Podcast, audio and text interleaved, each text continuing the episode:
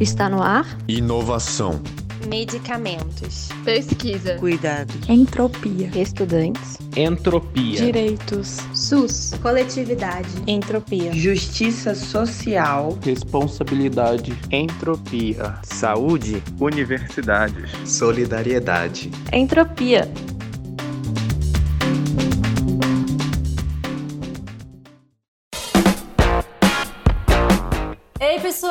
Tudo bem com vocês? Semana de Natal, né? Esse ano um Natal diferente, num ano tão diferente, mas mesmo assim a gente espera que todo mundo é, esteja tendo um momento então de renovar as energias, né? Alimentar as esperanças de um futuro melhor. E a conversa que a gente vai ter hoje é bem nesse sentido, né, Isaac? Oi, gente, isso mesmo, Lu. Hoje o papo é pra gente pensar no que já rolou e como a gente se mantém firme para construir o futuro. Bom, e hoje nós temos dois convidados muito mais que especiais, né? Convidados maravilhosos. Bom, um já é de casa, Lucas Magno. Ele é recém-formado farmacêutico pela UFMG. Ele é membro da UAM, né? E trabalha num grupo que tem como temática de investigação os movimentos sociais, né? Esse grupo um, do um dos grupos de trabalho da, da UAM. Bom, Lucas, se apresenta aí, dá boas-vindas pessoal, apresenta o nosso outro convidado também. Oi, gente, tudo bem com vocês? É, como o Isaac falou, agora com vocês, eu sou recém-formado pela UFMG em farmácia e tô na UAM vai fazer um ano. E a minha participação está sendo principalmente no grupo de movimentos sociais, em que a gente está trabalhando as temáticas dos movimentos sociais e também em relação às comemorações de, de alguns eventos importantes da UAE durante esse ano. E, e, um deles é o que a gente vai tratar um pouco mais, né? né esse, esse encontro com vocês. Mas para construir junto com a gente nessa temática e falar de uma coisa também extremamente importante que a gente tem que debater todos os dias e é uma coisa que está é, estruturada no nosso dia a dia, que é o movimento antirracista. É, a gente convida com muita alegria o Josué Gomes, que é aluno de jornalismo da UFMG. Ele é pesquisador em comunicação e afrofuturismo do grupo de pesquisa insurgente da UFMG e militante da luta antirracista e do movimento Afronte Minas Gerais. E aí, Josué? Oi, oi, gente. Prazer estar aqui. Muito obrigado pelo convite.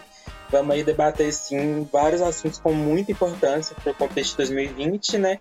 E principalmente para 2021, né? Que a gente está aí no finalzinho do ano e esperando tudo de coisas boas, né? Coisas novas e boas para o ano que vem. Então vamos nessa. Entropia. Obrigada, Lucas. Obrigada, Josué, por ter topado ter esse papo com a gente.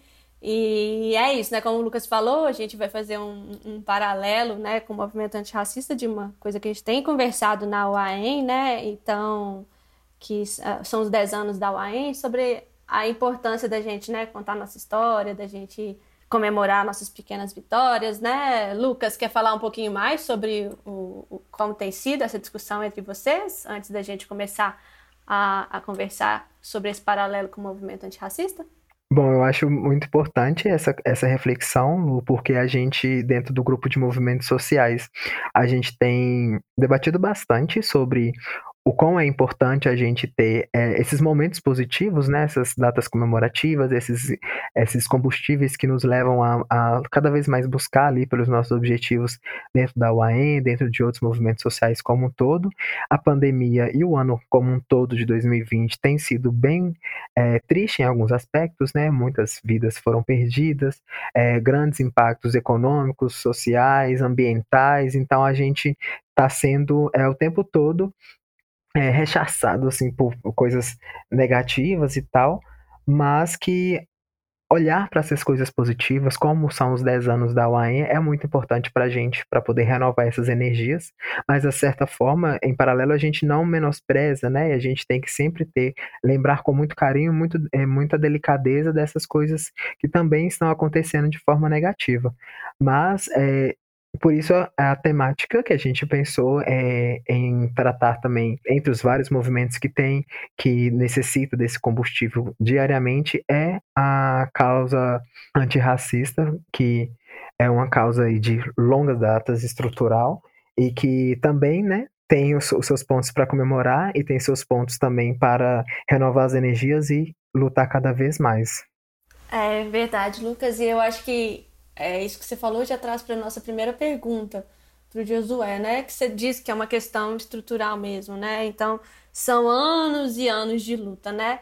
E aí, Josué, a gente, é, até dentro do seu campo de, de pesquisa mesmo, né? De, de formação, a gente queria saber um pouco qual que é a importância, né? De contar as histórias mesmo dos nossos movimentos, né? Sim, sim, fundamental. Então, bora lá pensar, né? É, acho que contar a história dos nossos movimentos, né, contra opressões no geral, é contar primeiramente a história da humanidade, né? É, acho que a gente tem que partir desse ponto, principalmente quando a gente fala, né, de uma tríade de opressões que é raça, gênero e classe, mas também, né, sexualidade, anticapacitismo, todas as formas que a gente busca enfrentar as normas né, sociais, políticas e biológicas estabelecidas que formam ali poderes de coerção, né, que impedem que pessoas acessem direitos, sejam elas mesmas, ou que expropriam as riquezas dessas pessoas. Então, nesse sentido, né, é cada vez mais necessário a gente voltar sempre, né, quando a gente está dentro de uma luta, quando a gente está dentro de uma causa ativista, a gente voltar e olhar para esse passado, né? Cada vez mais necessário a gente criar um hábito de contar essa história como um elemento estratégico, né, para a gente conseguir ter uma agência no nosso presente que consiga romper com as limitações que a gente encontrava nesse passado, né? Ou o contrário, né? Que a gente possa expandir novos horizontes, né? Que às vezes também a nossa luta no agora fica muito limitada, né? a gente esquece de alguns passos que a gente poderia estar tomando e conseguir reinventar, né? As maneiras que a gente tem de enfrentar o racismo, o machismo, né? E essa gama de opressões que a gente tem em torno da nossa sociedade. É, acho que falando um pouquinho do movimento antirracista e consequentemente, do movimento negro, eu gosto de pensar que o movimento negro, assim, de certa forma, ele sempre existiu, assim, desde que o primeiro navio negreiro chegou nas colônias, né, que partiu trazendo aquele, aquelas várias nações, vários povos escravizados, sempre houveram formas de, de resistência, né, sempre tiveram formas de, de resistir, seja com fugas, com rebeliões, com incêndios, até mesmo, né, super pesada essa nova descoberta, né, que vários pensadores têm trazido, que é até mesmo o suicídio de, de povos escravizados acontecia como maneira de se libertar daquela opressão que era assim, né, o ápice do, um pagamento de humanidade, né, o ápice de, de uma dignidade humana. Então, a gente tem essa resistência do povo negro, ela sempre existiu, né? Acho que a gente não pode considerar que a gente inventou o antirracismo ou o movimento negro por agora ou em 70, sabe? Eu gosto de ir mais além e trazer um pouco desse, desse caráter mesmo de resistência enquanto uma forma de vida negra, assim, tanto nas diásporas quanto no continente, né? A gente sabe que várias, né, tivemos aí várias nações africanas dentro do continente africano que resistiram por muitos anos, né? A colonização, a escravidão, né? Um exemplo muito grande que a gente tem é a Rainha Njinga, né? e o seu reino, que, que perdurou, acho que acredito, por 40 anos, resistindo ao colonialismo, né, as formas como essas nações europeias escravizavam os povos. Então, essa luta né, é pela liberdade, né, uma luta por acessar direito, por ser considerado humano, não sofria, não sofrer né, psicologicamente, não sofrer ser forçado a trabalhar, no caso dos povos escravizados, é, a luta por liberdade, por reconhecimento da dignidade humana, ela é sempre uma constante, né? nas diásporas e no continente africano. E o que a gente tem é que ao longo do tempo, né, ao longo da passagem histórica, né, esse, esse movimento vem se reinventando, se transformando, tanto pelo, pelo, seu acúmulo, né, pelas coisas que a gente aprendeu, pelos nossos antepassados aprenderam, mas também porque os contextos né, mudaram muito, as conjunturas políticas, econômicas modificaram o tempo todo. Né? Então, isso transformou as pautas, elas ficaram mais complexas, né, foram mais ampliadas. Então, a gente vê que, que existe uma, um certo caráter de evolução, mas que a opressão em si ela nunca deixa de existir, né? Assim, ela é de fato estrutural. Então, acredito que, que a gente encontre né, o movimento negro é, e a resistência ao racismo desde aí desse período, né, e que vem se adaptando conforme as coisas vão mudando mesmo, né? A gente vê, por exemplo, que quando a gente tem a situação colonial, a luta era muito forte pela abolição, né? Por essa libertação desses povos escravizados e seus descendentes. Mas que quando isso se modifica, né, no, no contexto de, de economia, né, de quando a escravidão para de ser rentável, quando a chave muda para a industrialização e para o imperialismo, né, para o neocolonialismo, essas lutas vão mudando, né? A luta se transforma de direito à liberdade para um direito ao acesso à reparação, né? Que aí a gente está nesse rolê até hoje, assim, se a, gente, pode dizer. Então, resumindo, né, acho que a nossa história de resistência, ela, ela sempre foi muito rica, sempre foi muito rica em estratégias, em conquistas, e a gente tem uma gama aí de personalidades e estratégias muito importantes, né, que a gente acaba às vezes esquecendo né, de visibilizar, mas vou comentar algumas que, por exemplo, abolicionistas como Luiz Gama, né, que foi escravizado, que se tornou jornalista, advogado e lutou em, inúmeras causas pela abolição de seus companheiros. Temos André Rebouças, Maria Firmina, temos várias revoltas do país, né, que a gente aprende como uma história geral do, do Brasil, né, mas a gente vê que quando chega na faculdade, né, quando sai do ensino fundamental, ensino médio, isso se tornam pautas mais específicas, né? Então a gente vê que a participação negra foi fundamental, assim, e foi a principal causa das revoltas, por exemplo, do Quatirerê, a revolta de Palmares, né, que é, foi um grande polo de resistência, né, o quilombo Angola Janga, a revolta dos malês, Balaiada. Então, assim, existe aí desde o período colonial um arcabouço histórico de resistência negra muito grande e que não é popularizado, né? A gente, o nosso acesso a esse conhecimento ele é muito limitado. E logo após né, a abolição, com o passar dos anos 78, a gente tem no Brasil né, o surgimento do, de um movimento organizado, né, que é o MNU, que, que se organiza para começar a mobilizar as pautas da negritude, faz congresso, né, traz esse caráter mais de, de organização quase partidária, sabe? Como se fosse ali mesmo convenções para discutir a reparação né, da escravidão e do racismo. Mas a gente sempre tem que lembrar, eu acho muito importante trazer isso aqui, que a gente não encontra ao longo da história, nem mesmo na contemporaneidade, um único movimento negro, assim, né? A gente sempre tem uma rede de movimento negro, né? A gente consegue aí pensar que várias pessoas e vários grupos pensam as formas de resolver a, os, os, as mazelas, né, as sequelas da escravidão de formas diferentes, assim. Então, a história do povo negro que é estudada, né, que é vista dentro das escolas, que é o nosso nível mais básico de trazer esse conhecimento, né, ela é sempre muito apagada, né? Então a gente aprende a história em si como se fosse a história da humanidade e coloca ali o conflito racial como uma coisa específica, né? Mas eu reitero que a importância de trazer que, na verdade, a história da humanidade é a história do conflito racial, né? É como é a história do conflito de gênero, como é a história do conflito de sexualidade, como é a história do conflito de classe, né? E, e isso, assim, essas formas que a gente esquece e esconde são formas da, da expressão do próprio racismo, das próprias opressões, que faz com que essas bases de conhecimento, né, e esses descendentes que são herdeiros dessa riqueza, né, gerada pela escravidão e por todas as opressões, não reconheçam a dívida histórica que a gente tem. Assim. Então, acho que a partir daí a gente consegue pensar qual é a importância de olhar para a história dos nossos movimentos e trazer para os dias de hoje, né, para a gente conseguir ter aí mais direcionamentos precisos. Uau, que resposta mais completa. Não é possível, não tem resposta mais completa que essa, não. Obrigadão, José, por, por esse belíssimo resumo histórico. É, eu tenho uma outra pergunta para você, né? Como o movimento negro ele se insere nas causas e nos movimentos sociais? E aí pensar, pensando aí de uma maneira mais ampla é, eu acredito assim de a conquista do direito, né, e o acesso aos direitos pelos corpos negros é sempre uma mudança estrutural, né? A gente pensa, né, como que, que o racismo ele constrói as nossas instâncias, né, de acolhimento, de amparo, foram construídas ali para atender sempre uma hegemonia branca. todas as pessoas que não fazem parte dessa minoria, né, que é uma hegemonia, mas que é uma minoria populacional, as pessoas que não fazem parte desse grupo, elas ficam para trás nesses aspectos.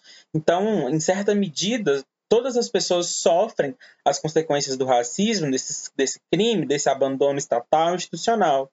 Acho que a gente consegue pensar isso quando a gente olha, né? Se vai ficar parecendo o que eu vou falar agora, é quase um panfleto de uma campanha política, mas quando a gente olha todas as, as, de certa forma, a política de saneamento, a política de saúde pública, a política de segurança pública, a política de segurança alimentar, moradia e todas essas coisas que são essenciais para uma condição de vida digna, elas foram estruturadas né, para permanecer com que a população negra fosse historicamente marginalizada, né? Então, assim, tirar o lugar do privilégio desta hegemonia branca, desses poucos privilegiados. Hoje fica mais difícil a gente recuperar né, essa história das oligarquias, dessas famílias que realmente detinham poder enriqueceram muito da escravidão, mas a gente percebe né, que a hegemonia branca ela se reinventa a todo momento, né, através da produção da classe pela raça. Então, quando esses direitos e esses acessos e amparos estatais institucionais são construídos para manter uma certa estabilidade da sociedade, ou seja, né, fazer com que isso permaneça do jeito que estava, negando o direito às pessoas negras, toda a sociedade vai sofrer, todas as pessoas que estão fora desse patamar hegemônico vão sofrer dessas consequências. Então, é, a Angela Davis tem a frase que é célebre, né, quando uma mulher negra se movimenta, toda a sociedade né, toda a estrutura da sociedade se movimenta junto com ela. E eu gosto de, de ampliar essa frase para pensar no movimento negro em geral. Assim. Quando a gente consegue recuperar a humanidade e os direitos das pessoas que estão ali historicamente marginalizadas de ter né, a dignidade humana, a gente consegue ali trazer melhorias para uma gama de pessoas que está atrás, mas que não são até necessariamente, não, necessariamente negras, né, mas que sofrem desse grande projeto de desumanização e desestruturação da nossa realidade social, né, que é promovida pelo racismo. Então, de certa forma, os flertes do movimento negro com as lutas sociais, é, elas eles sempre vão existir. Assim. A gente pensa que através do antirracismo a gente modifica muita coisa, sabe? Não é apenas o, a injúria racial em si, né? É toda uma conformação de sociedade. É maravilhoso. Lucas, você quer comentar alguma coisa? É, ô Lucinho, eu quero falar uma coisa que o Josué estava comentando, eu fiquei lembrando que essa interseção, sabe, dessas várias causas sociais, esses movimentos sociais que a gente lida no nosso dia a dia, o quão é, um, um passo de um movimento ali impacta no movimento acolá e toda essa interseção, como todo, um movimento ajuda o outro, em como uma causa de um movimento entra na causa do outro, igual é, tem algumas reportagens, né, algumas pesquisas que mostraram que a população negra em alguns países ela teve maiores impactos com a pandemia do que a população branca. Então aí é uma interseção muito muito digna de ser discutida, de ser de ser aliada das duas causas do movimento por uma saúde é, mais igualitária e de qualidade, é, e até mesmo dentro da causa antirracista, né? Uma coisa bem bem interessante de ser discutida e levada em frente. Sim, é, é, é verdade, né? Assim, a gente fala que para é, nesse movimento por acesso a medicamentos e tal, ele também tem questões é, estruturais, né? E, e, e, o racismo também é, é uma, uma questão estrutural, né? A gente tem falado isso bastante esse ano. E o negócio é que essas lutas para mudar questões estruturais é, são lutas de longo prazo, né? Muitas vezes a gente não consegue ver o resultado dos nossos esforços ali tão claramente, né, a, a curto prazo. E aí a minha pergunta é, para o Josué nesse sentido, que é a partir da experiência do movimento negro, né, se você tem algumas dicas de, de estratégias para a gente se fortalecer e para a gente manter essa esperança nessas lutas de longo prazo, né? Eu acho que o que a gente está falando aqui, contar a história é uma, é uma dessas estratégias, né? Assim, e até fica uma dica aí de final de ano pra galera para assistir o documentário do Emicida, Amarelo é tudo para ontem, que tá maravilhoso e também fala dessa temática. Então, assim, é, quais outras estratégias, né, a gente pode ter para poder é, se fortalecer e não perder o olhar do horizonte mesmo? Acredito muito que o movimento negro ele se estrutura muito e ganha muita força quando a gente está dentro da luta organizada, né? Eu sou uma pessoa que vim do movimento secundarista, sempre tive presente dentro das entidades, né, de, de grêmio estudantil. Depois, quando entrei para faculdade, eu fui para as entidades, né, do centro acadêmico, diretor acadêmico.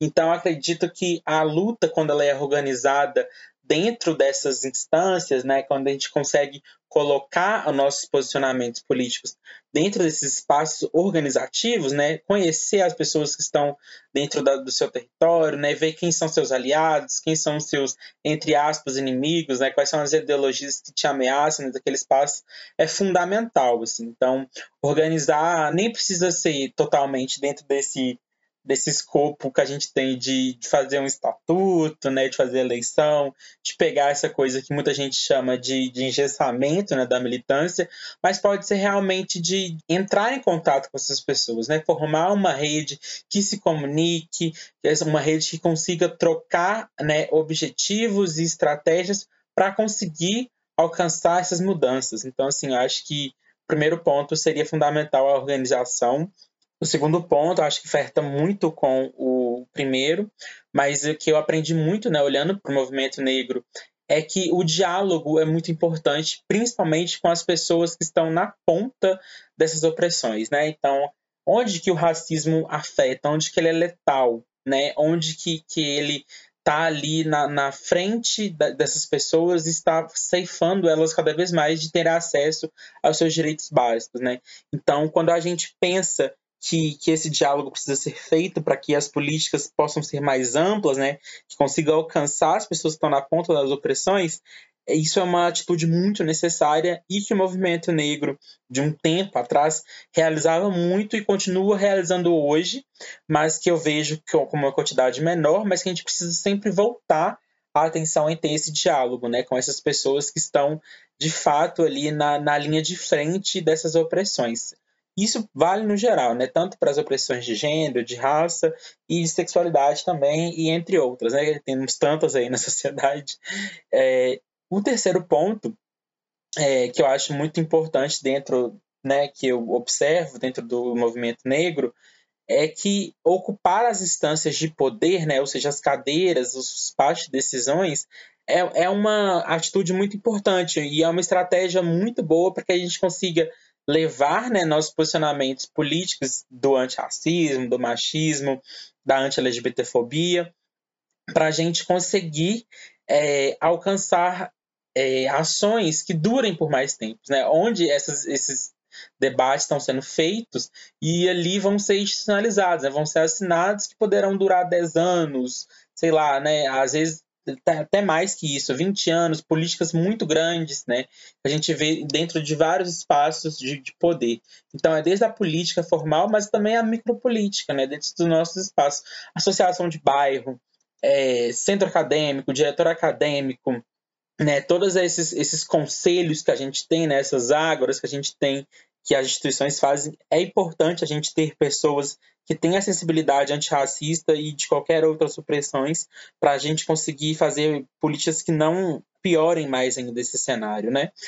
E o quarto ponto, eu acho que a gente tem que aprender muito com o movimento negro, é olhar para a sobrevivência territorial, assim, né? Ser apoio para quem está do seu lado, assim. Por mais que nossos objetivos sejam grandes, né, a gente queira mudar a estrutura da sociedade de fato, acho que a gente tem que aprender com o movimento negro como que a gente troca afeto, como que a gente pode se fortalecer através da, nossa própria luta, né? Muitas vezes o nosso, a nossa rotina diária de enfrentar o racismo e as outras opressões ela é muito dificultosa, né? Ela traz para a gente prejuízos mentais, traz físicos. Então a gente precisa estar tá ali olhando para dentro da nossa própria comunidade, fortalecer por dentro para conseguir depois alcançar por fora, assim, né? E sempre nesse nesse pensamento de que a gente precisa estar tá saudável, e, sobretudo a gente precisa estar tá vivo e viva, né? É, eu acho isso muito válido e muito plausível. E eu reconheço muito essa atitude, por exemplo, no movimento que chama reaja ou será morta e ou reaja ou será morto, que é um movimento que fala sobre a violência policial e sobre a luta anticárcere, assim, de como que essas pessoas precisam começar a reagir e olhar para dentro das suas próprias comunidades para se protegerem mesmo, assim.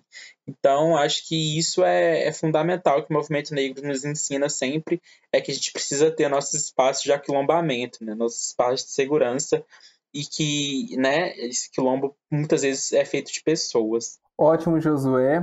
E aí você falou uma coisa importantíssima, né? Você falou das conquistas de cadeiras de poder aí pelo, pelo movimento negro, né? Pelo movimento organizado. E minha próxima pergunta vai nesse sentido, né? Que é mesmo num ano tão difícil como esse, que nós enfrentamos em uma pandemia, né? Histórica, é, conseguimos achar algumas vitórias importantes, né? E aí, como por exemplo, nós temos a visibilidade do movimento Vida ne Vidas Negras Importam, né? Que influenciou significativamente as eleições dos Estados Unidos, por exemplo. Qual a importância de nós celebrarmos esse tipo de conquista? O Black Lives Matter, né, todo esse contexto de 2020, ele foi muito efervescente, né? E acho que a gente consegue ver, né, com olhos de esperança para uma realidade que foi tão dura, né? A gente está falando aí de assassinatos, né? A gente está falando de movimentações que surgiram por conta de vidas que foram ceifadas e gravadas, né? Que há uma diferença muito grande entre saber que pessoas negras morrem e ver pessoas negras morrendo, né? Então, acho que toda essa movimentação do Black Lives Matter vem muito disso, né? De da gente ter esse contato com a violência policial, principalmente brutal, né? E agora também no Brasil recentemente com o caso do João morto lá em Porto Alegre, dentro do Carrefour, a gente enxergar como que isso é revoltante, como que isso viraliza, né? E a partir disso a gente consegue enxergar que há uma importância política, né, em se mostrar, em se afirmar que diversos setores da sociedade não aceitam mais o sepultamento né, do racismo, não aceitam mais o sepultamento da história da escravidão e a continuidade dessa escravidão e desse contexto necropolítico que a gente vive hoje, assim. Então, o que eu vejo nessas movimentações é que ela nos mostra que ainda há esperança de um projeto de melhoria contínua, sabe? A longo prazo para ser reivindicada, assim como foi, né, ao longo de toda a nossa história da humanidade pelos nossos antepassados, né, também pelos nossos ancestrais, que isso envolve até pessoas dali da década de 70 que lutaram muito e modificaram as estruturas naquele momento para que hoje a gente consiga é, usufruir de algumas coisas que a gente não poderia antes, mas como também nossos antepassados muito distantes, né, que desde a escravidão resistem, como a gente já comentou por aqui. Então, eu acredito que o Black Lives Matter ele não é também né, só uma questão de visibilidade, ele é uma questão de comprometimento com uma agenda política, né, de mudança em todos os espaços. Então, não adianta também postar apenas a foto né, do, do, do perfil com a janelinha preta e não modificar isso no seu entorno, né? Isso ser antirracista, né, significa sempre coletivizar esse, esse direito, né? Coletivizar essa luta por, pessoas. Então, significa sim perder privilégios, né? Significa reconhecer privilégios e perder privilégios dentro dos seus espaços de conforto. Mas reconhecendo que isso faz parte de um projeto político antirracista, né? Então, é ter um olhar insubmisso e insatisfeito o tempo inteiro para a gente conseguir, né, fazer mudanças que realmente se perpetuem. Josué, eu acho muito obrigada pela sua resposta e, e, eu acho que, né, assim, essa questão do, do movimento Vidas Negras Importam é, realmente foi muito interessante de ver essa efervescência, né, esse ano e como que isso trouxe pra gente, tipo, esperança mesmo em um momento tão difícil, né? Então, até fazendo um paralelo com a nossa luta é, por acesso a medicamentos, né, a pandemia ela escancara muitas das coisas que a gente vem falando há muito tempo, né, assim, da questão da, das patentes, dos donos sobre as tecnologias e tudo, né? E é num momento tão trágico, né, a gente conseguir ver algumas coisinhas, por exemplo, a defesa do SUS no Brasil hoje, né? É, realmente traz assim uma, aquele sentimentozinho de poxa, vale a pena, né, tá nessa luta aqui. Então, assim, esse, decreto da atenção primária que facilitava a privatização da atenção primária, a reação que a sociedade brasileira teve contra esse decreto, né, foi algo assim incrível mesmo, né, que é digno de, de nota da gente estudar isso e realmente se agarrar a isso, né, numa luta de defesa do SUS, por exemplo, né. E a gente está vivendo um momento agora que é de Natal, né, e muitos de nós acreditamos que o Natal é realmente um momento de renovar as energias, né? E você acha, então, que a gente está vivendo esse momento também na luta antirracista de renovar energias? Acho demais, assim, eu acho que a gente está vivendo uma certa mudança geracional, assim, dentro da luta antirracista, né? Acho que a gente tem visto muito do, das pessoas jovens agora aprendendo com os seus mais velhos, né? Com as pessoas que já caminharam até aqui se juntando a elas, né? E principalmente trazendo pessoas e setores que não necessariamente são pessoas negras e setores negros, né? Mostrando como que, que a luta antirracista é uma melhoria de sociedade, né? É um bem comum para todo mundo. Então, eu acho que, que esse processo ele é muito positivo e, e tem poder para se transformar aí em, em, algo muito maior, né? A gente vê que principalmente, né, pensando numa política formal, as eleições de mandatas e mandatos negros foi impressionante assim em certas prefeituras, né? Ao mesmo tempo também que a gente observa que muitos candidatos jovens se colocando em posições ideológicas que são racistas foram eleitos também. Então, acho que né, existe agora cada vez mais um embate mais forte né, para a gente conseguir combater esse racismo, esse conservadorismo, esse bolsonarismo, né, e se comprometer com, com, com uma agenda antirracista que possa trazer benefícios maiores. Assim. Então, a minha avaliação é de total esperança, né, é uma esperança que ela é política nesse sentido né, de acreditar que é possível, né, de me dar o direito de acreditar e pensar que as outras pessoas também têm o direito de acreditar nessa renovação de energia, mas também é uma esperança cautelosa, né, de ver o quanto que, que essas conquistas que a gente teve esse ano, elas precisam ser mantidas, né, elas precisam ser protegidas, né, que elas não estão ali totalmente garantidas. E isso é no dia a dia, né? A gente vê que o nosso cotidiano ele é político também, né? Apesar de passar mais rápido e batido, a gente percebe que a nossa luta é feita todos os dias e a cada dia a gente consegue conquistar algumas coisinhas, né? Então acho que a renovação de energia para o antirracismo e para uma nova política brasileira, ela está aí, né? Ela mostrou força em 2020 e que ela precisa ser aprimorada, né? A gente precisa conquistar cada vez mais espaços. Ótimo, Josué. E aí, mudando um pouco de assunto e não mudando, é, não mudando tanto, né? Você falou um pouco antes sobre cultura, né? E aí me veio à cabeça um conceito que eu queria que você me explicasse o que significa esse conceito e qual a importância dele na luta antirracista, que é o conceito de afrofuturismo. Né? Você pode falar um pouco mais para a gente sobre ele, a importância desse conceito? Claro, claro. O afrofuturismo ele é, inclusive, o meu tema principal de pesquisa, assim.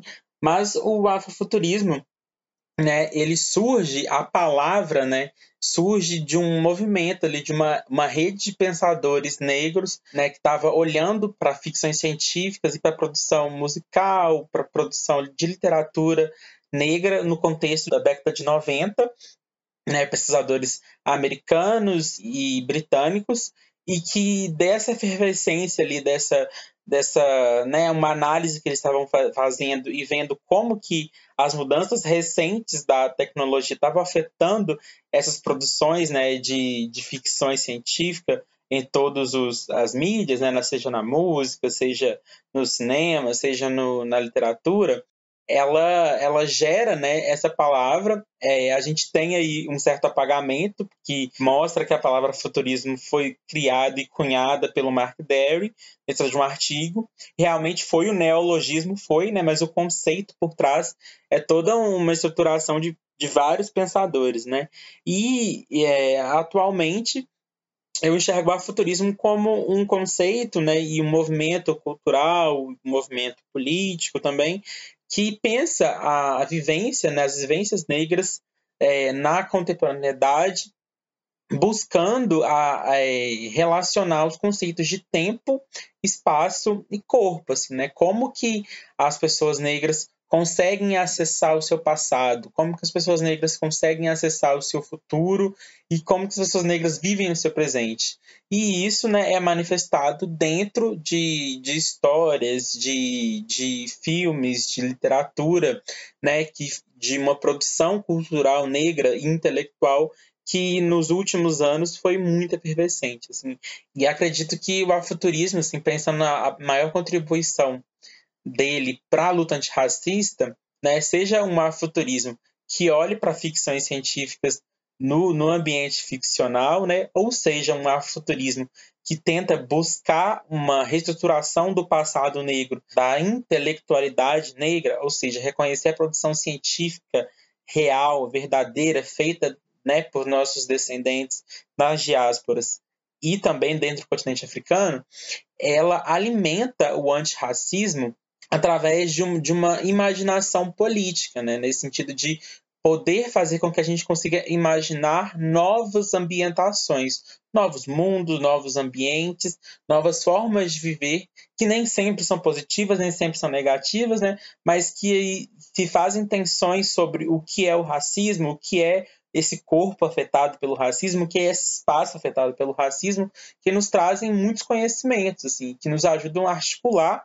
a luta antirracista, né? Então a gente vê que desde, sei lá, de 94, quando a gente estava olhando para ficção científica, né, de produção de mídia mesmo, né, de cultura negra, até hoje o afuturismo modificou toda uma militância, assim, né, do, do movimento negro, desde pessoas que olham para as tecnologias de informação, de comunicação e como, como é que elas perpetuam o racismo, né? Ou seja, tem racismo algoritmo, reconhecimento facial, isso é uma vertente do afuturismo, né, que vê esse, esse futuro tecnológico como ameaça, mas também de um afuturismo que imagina novos amanhãs para essas pessoas, né?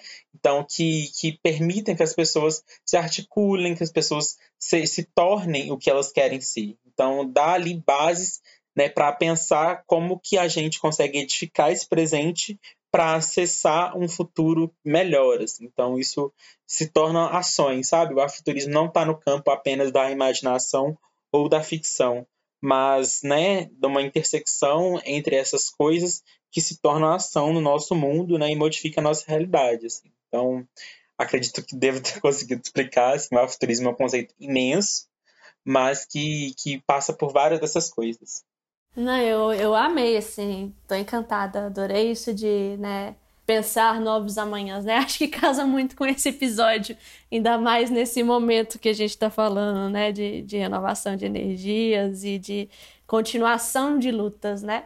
E aí, Josué, é, né, um, uma pergunta que a gente de vez em quando faz em alguns dos nossos episódios, quando a gente está chegando mais para o final, que é como que cada indivíduo, né, pode ajudar nessa luta, né, sobretudo é, as pessoas brancas, mas todo mundo que está escutando a gente nesse momento, como que elas podem ajudar, né, no fortalecimento dessa luta antirracista. Partiu o momento manual antirracista do Josué.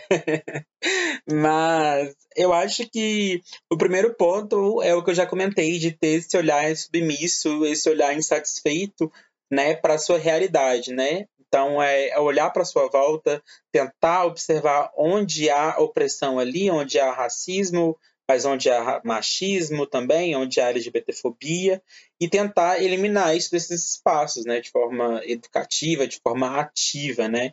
Então, ali se, se colocar num lugar, né?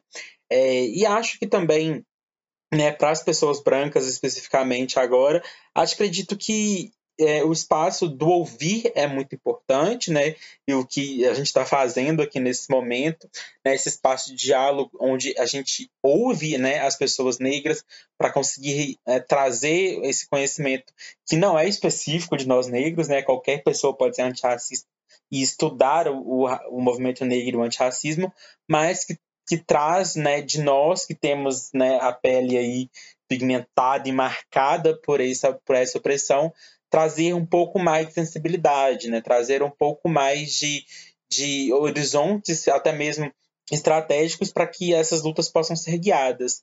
É, segundo passo, eu acho que acredito que depois de ouvir, né, é pesquisar, né, é buscar conhecer, é buscar ouvir mais, é buscar ler, né, a, a gente não nasce antirracista, né, então, assim, até mesmo uma pessoa negra, infelizmente, nasce imbuída no contexto de reprodução do racismo de todas as opressões. Então, é, isso é, né, se tornar uma pessoa ativista com uma causa significa ir atrás né, de conhecimentos para conseguir fazer essa mudança. Então, é pesquisar, é ler, né? Tem vários acessos aí, é YouTube, né? É podcast, tem vários lugares.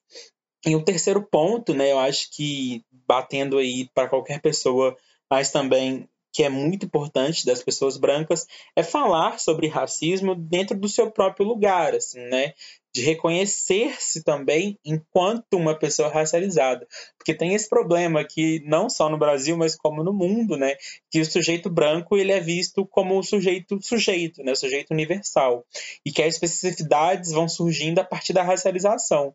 Mas não, assim, eu, eu, sou muito de acreditar, inclusive, que a primeira raça que a gente tem é a raça branca, né? Essa ficção da, da, de que existe dentro da Europa uma coisa que é melhor do que de outros lugares, né? Assim, um lugar de superioridade. Então, a partir desse, dessa reflexão, olhar para o seu lugar de branco e conseguir conversar sobre racismo, né? Ver quais são os comportamentos que essa pessoa está tendo, qual, como melhorar seu comportamento, como falar sobre isso e principalmente como ensinar outras pessoas sobre isso, né?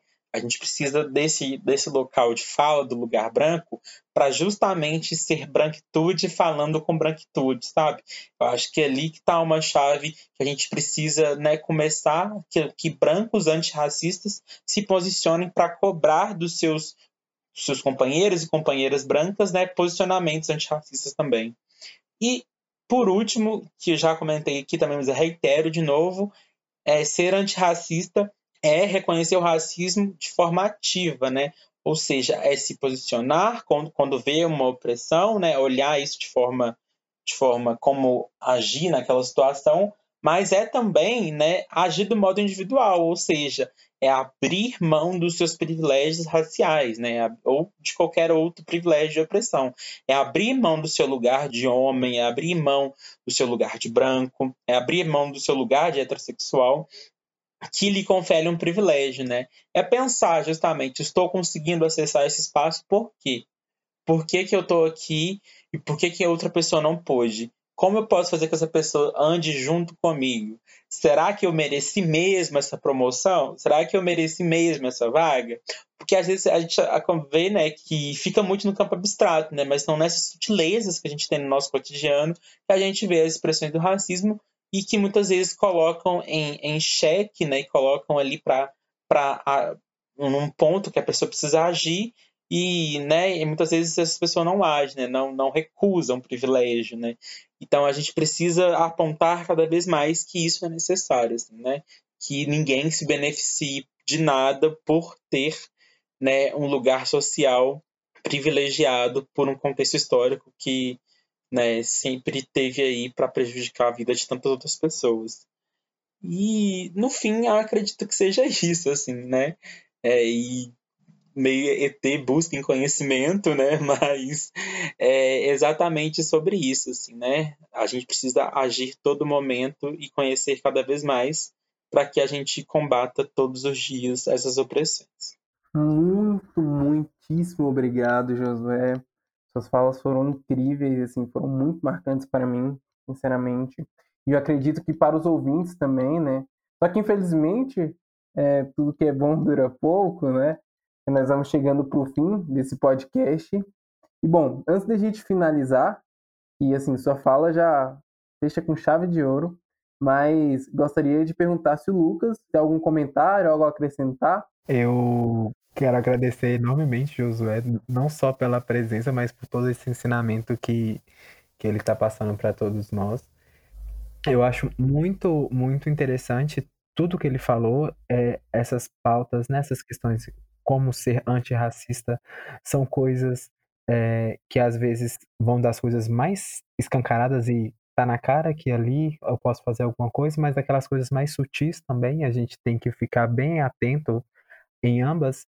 E sempre a questão do diálogo, Josué disse isso, e é uma coisa que eu também gosto muito, é essa abertura, sabe, de sentar e conversar com uma pessoa racista, homofóbica, machista e explicar não somente o porquê daquilo está errado, mas como que aquilo impacta em tantas vidas, como que aquilo muda é, a sociedade como um todo e como que aquilo é importante para crescermos juntos, né, como uma sociedade como um todo. Então, assim, o que eu tenho para falar, principalmente, é agradecer a participação do Josué e o quão ele consegue, com é, o seu movimento, né, a sua militância dentro, dentro do Afronte, com o seu projeto de pesquisa de afrofuturismo, trazer um pouco também essa visão para a gente é, pensar né, cada dia mais e tentar ser cada vez mais antirracistas. Lu, algum comentário também para a gente fechar com chave de ouro? Sim, eu também. O meu comentário é no sentido também de agradecer. Assim, eu aprendi demais, demais, demais aqui hoje nessa conversa. E eu acho que é um pouco da ideia, né, Lucas, do que, que a gente pensou quando separou um grupinho na UAM para para olhar para os outros movimentos, né? Assim, dentro de um, de um pilar da UAM de empoderamento, né? É, que é um dos nossos pilares de ação, né? De como que a gente empodera o estudante mesmo para ser agente de mudança, né? Da sociedade que a gente quer construir.